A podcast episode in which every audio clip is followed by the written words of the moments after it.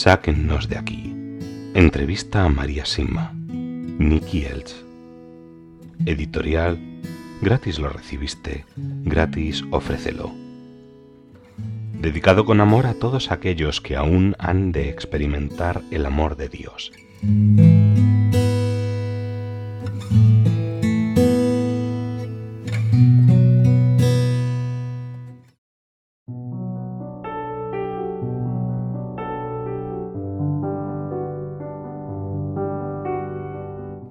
Los obispos y el Papa.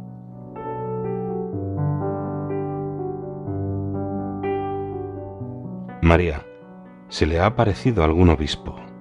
Sí, varios. Un italiano y un norteamericano, entre otros, cuyos nombres no pude averiguar. Un alma me contó de un cardenal alemán que estuvo bastante cerca de nosotros aquí. El alemán y el italiano deben permanecer en el purgatorio hasta el día en que se prohíba recibir la comunión en la mano y el norteamericano deberá permanecer en el purgatorio hasta el día en que la comunión en la mano se prohíba en todos los Estados Unidos y se reinstaure la comunión en la lengua. Pasado un tiempo, pregunté de nuevo cuáles eran sus nombres, pero tampoco recibí ninguna respuesta.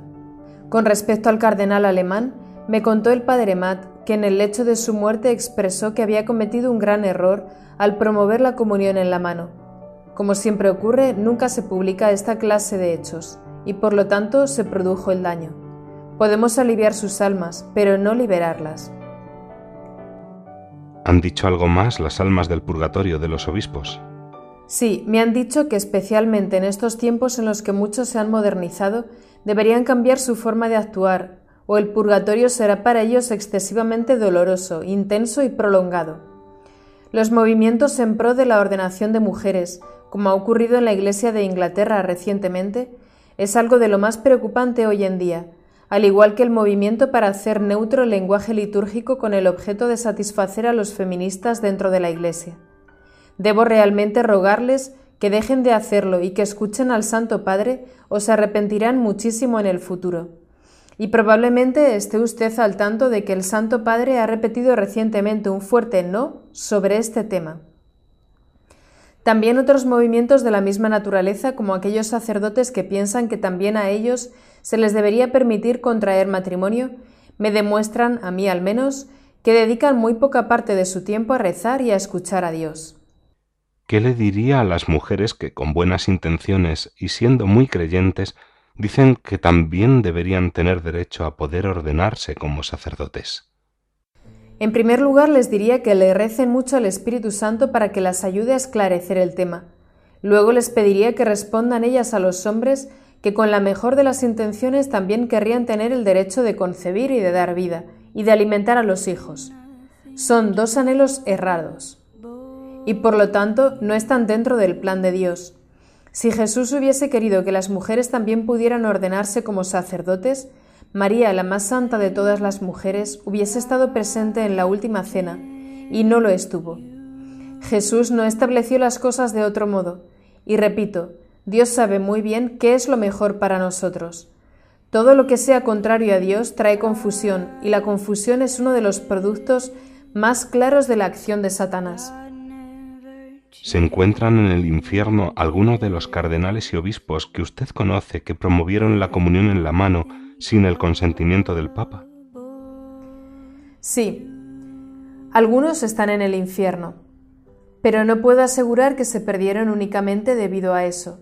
Sé que también hay otros motivos que se han sumado, pero no se puede decir que sea eso lo que causó la pérdida de sus almas. Antes mencionó a los masones en el Vaticano.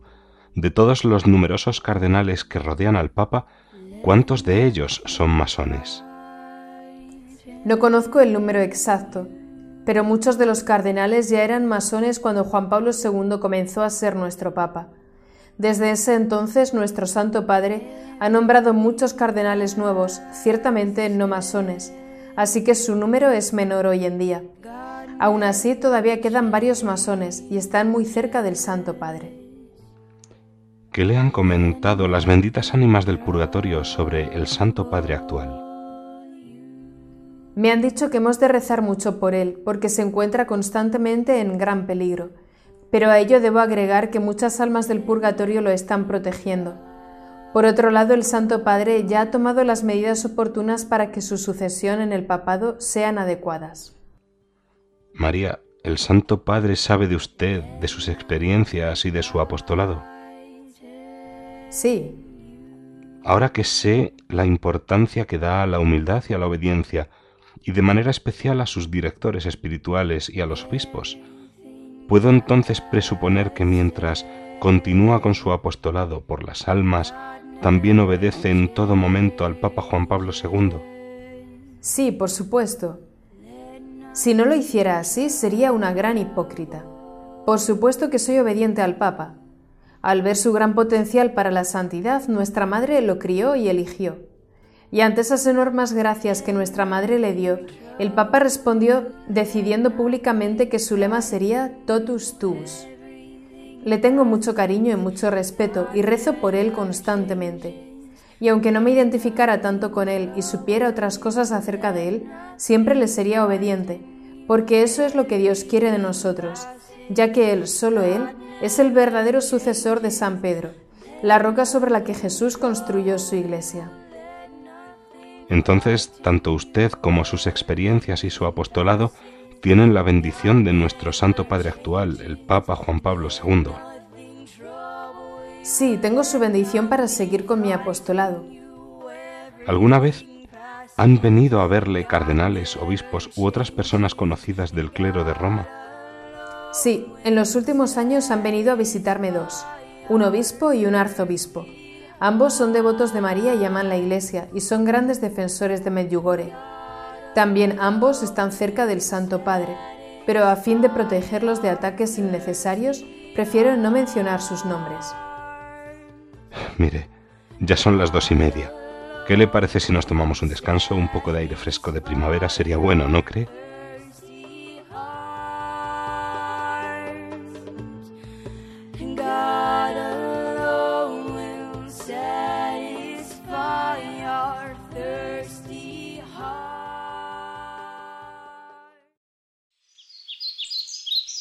Mientras nos levantamos, María me cuenta que le gustaría mostrarme su pequeña huerta a unos cien metros de su casa, cuesta abajo.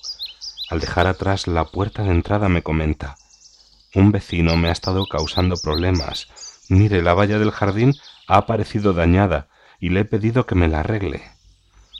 Caminamos a lo largo de una calle empinada. Pasamos la parroquia a nuestra izquierda y un restaurante a nuestra derecha y agrega, me contestó que ha sido culpa de la nieve del último invierno y que él no ha tenido nada que ver. Nos acercamos a un trozo de tierra bastante plana, rodeado por un cerco de madera vieja, desvencijado y gastado por el tiempo. Otra vecina, una mujer, se encuentra limpiando todo el material muerto del verano anterior. Luego, después de presentarnos y de hablar un rato, María dice, Venga a ver esto, Nicky. ¿Le parece que esto es producto de la nieve? Señala hacia un lugar del cerco, en donde obviamente varias tablas han sido removidas o sacadas a puntapiés de los postes, y por el color de la madera puede apreciarse claramente que hasta hace muy poco estaban en buen estado. Los clavos también parecen haber sido expuestos a la intemperie recientemente, brillan y se encuentran sin lugar a dudas torcidos. Tuve que aceptar que a mi criterio difícilmente se trataba de un daño causado por la nieve. Tras hablar con la alegre vecina de María unos minutos, emprendemos una vez más el camino que sube a su casa. María camina lentamente y parece estar dolorida por sus recientes problemas de cadera.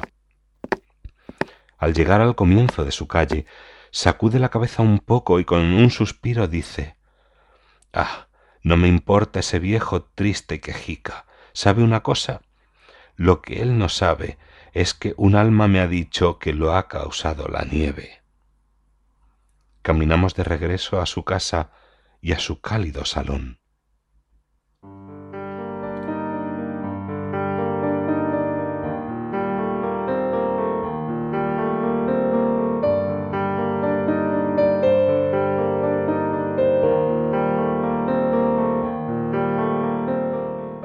Sacerdotes y hermanas religiosas.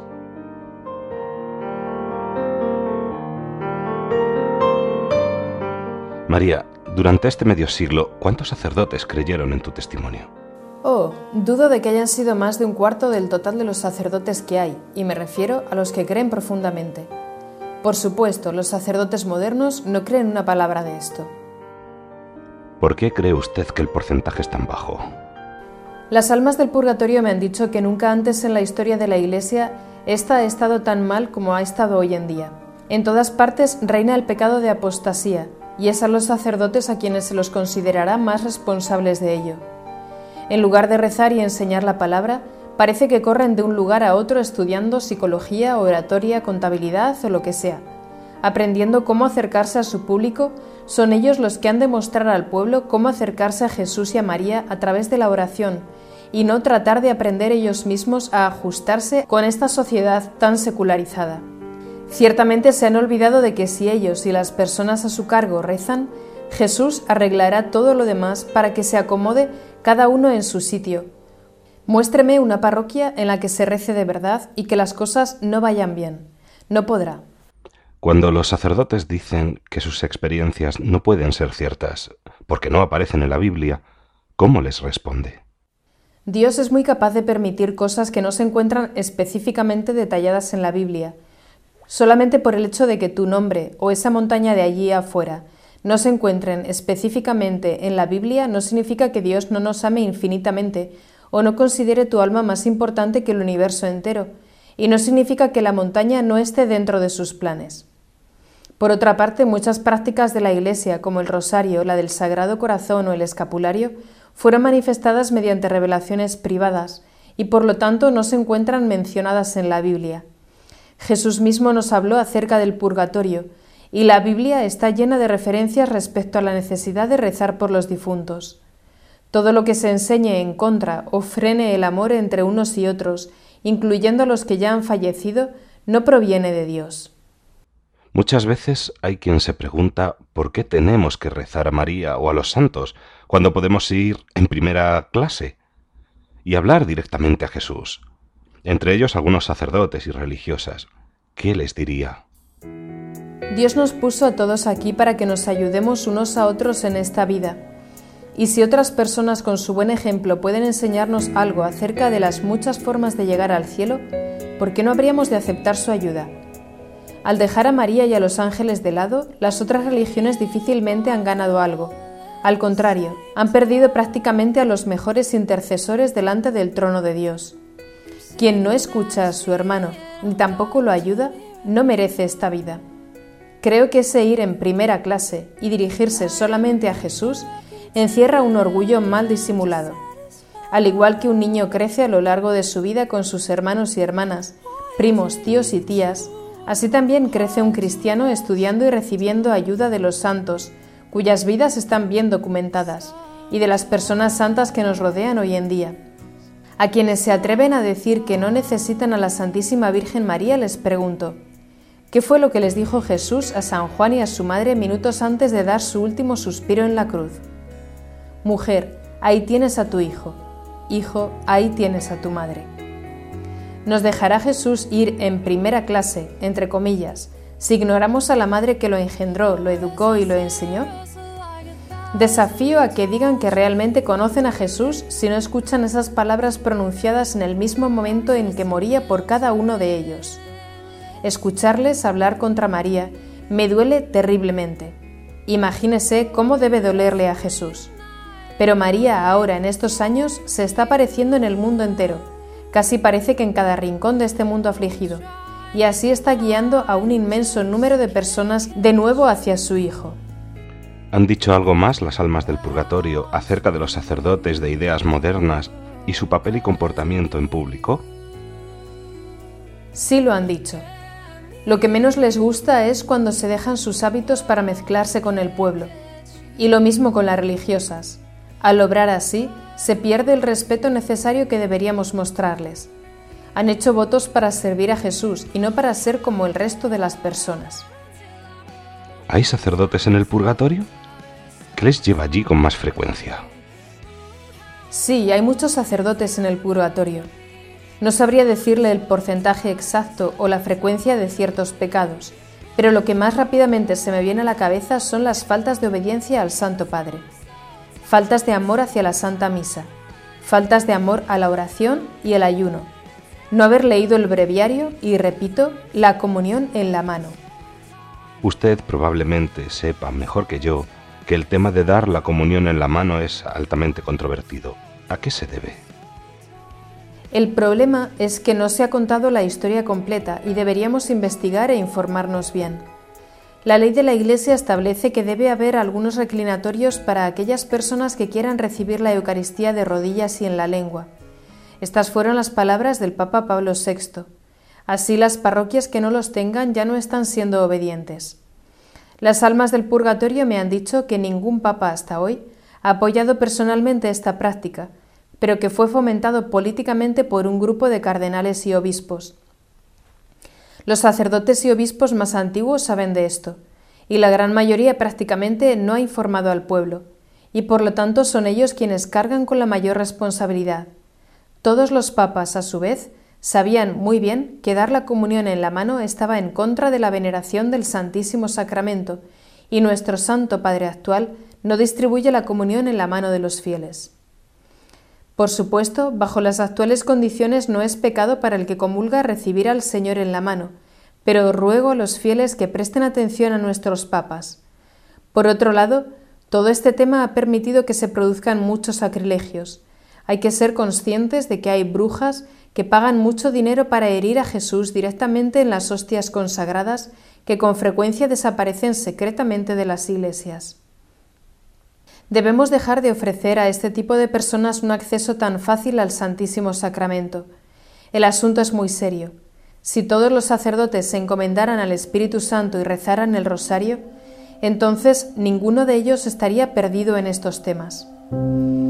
Si los obispos y sacerdotes de mayor edad le preguntaran a los fieles de sus parroquias de más de 40 años, por decir una cantidad, si preferirían recibir la comunión arrodillados, deberían aceptar lo que la inmensa mayoría decidiera hacer por amor a sus hermanos.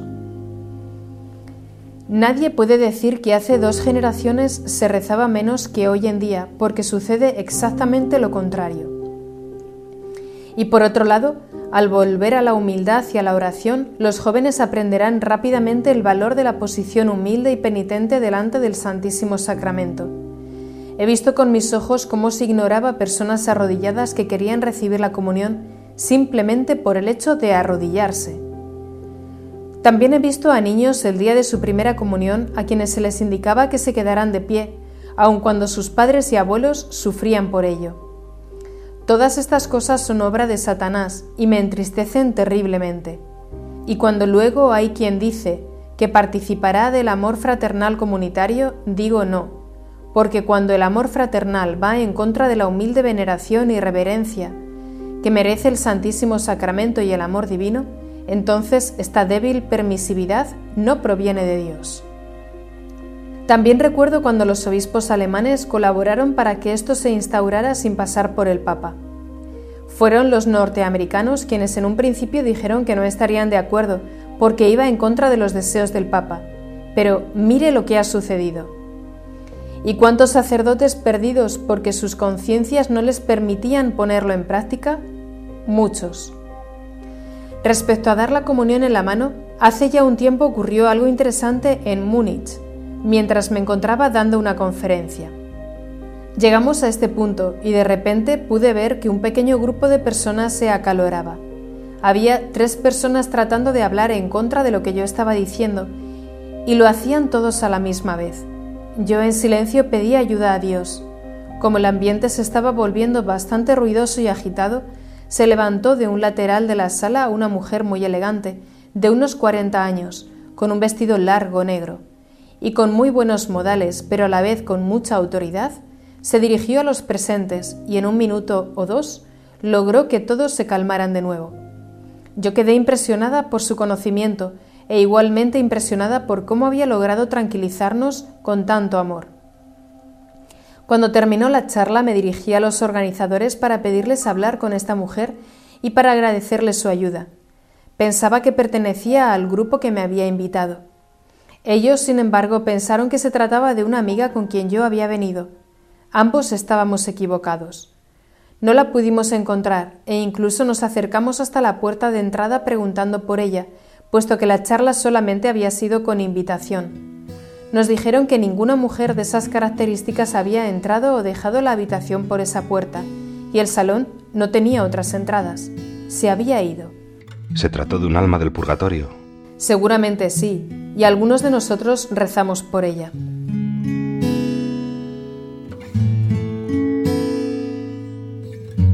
Sáquennos de aquí. Entrevista a María Sima. Nicky. Editorial. Gratis lo recibiste. Gratis ofrécelo. Dedicado con amor a todos aquellos que aún han de experimentar el amor de Dios